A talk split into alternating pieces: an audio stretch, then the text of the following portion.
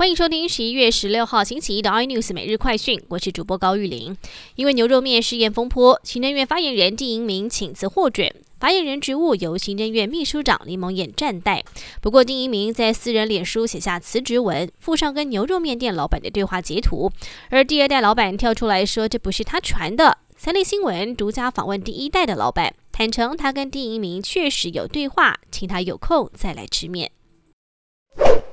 美国总统大选至今还没有计票完毕，川普更是持续发动法律战，但他十五号却在推文当中写道他赢了，因为选举舞弊。这是川普首次提到拜登胜选，引起外界关注。但他随后又立刻强调自己并不是认输，还会提出大型诉讼。受到美国 ADR 续创新高激励，台积电今天开盘跳空走高，盘中上涨超过百分之四，再创四百八十五元历史新高价，收盘上涨二十二元，收在四百八十四元，市值也同样写下十二点五五兆的新纪录，成为带动台股续创历史新高的最大功臣。光是台积电的贡献，大盘上涨一百九十八点左右。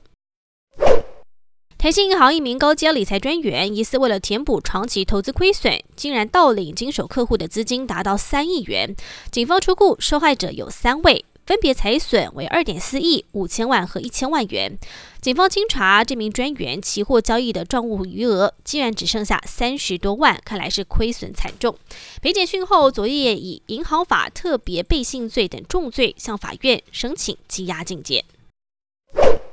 等了十一年，台中捷运绿线将在十二月十九号正式通车，十一月十六号起试营运一个月。沿路十八站开放民众持电子票证免费试乘，许多市民上午抢搭七点钟的首班车，尝鲜也要体验历史性的一刻。交通局统计，双班的尖峰时段两个小时超过了四千人次进出。更多新闻内容，请锁定有线电视八十八 MOD 五零四 iNews 最真晚报，或上 YouTube 搜寻三立 iNews。感谢台湾最大 Podcast 公司声浪技术支持。您也可以在 Google、Apple、Spotify、KKBox 收听最新 iNews 每日快讯。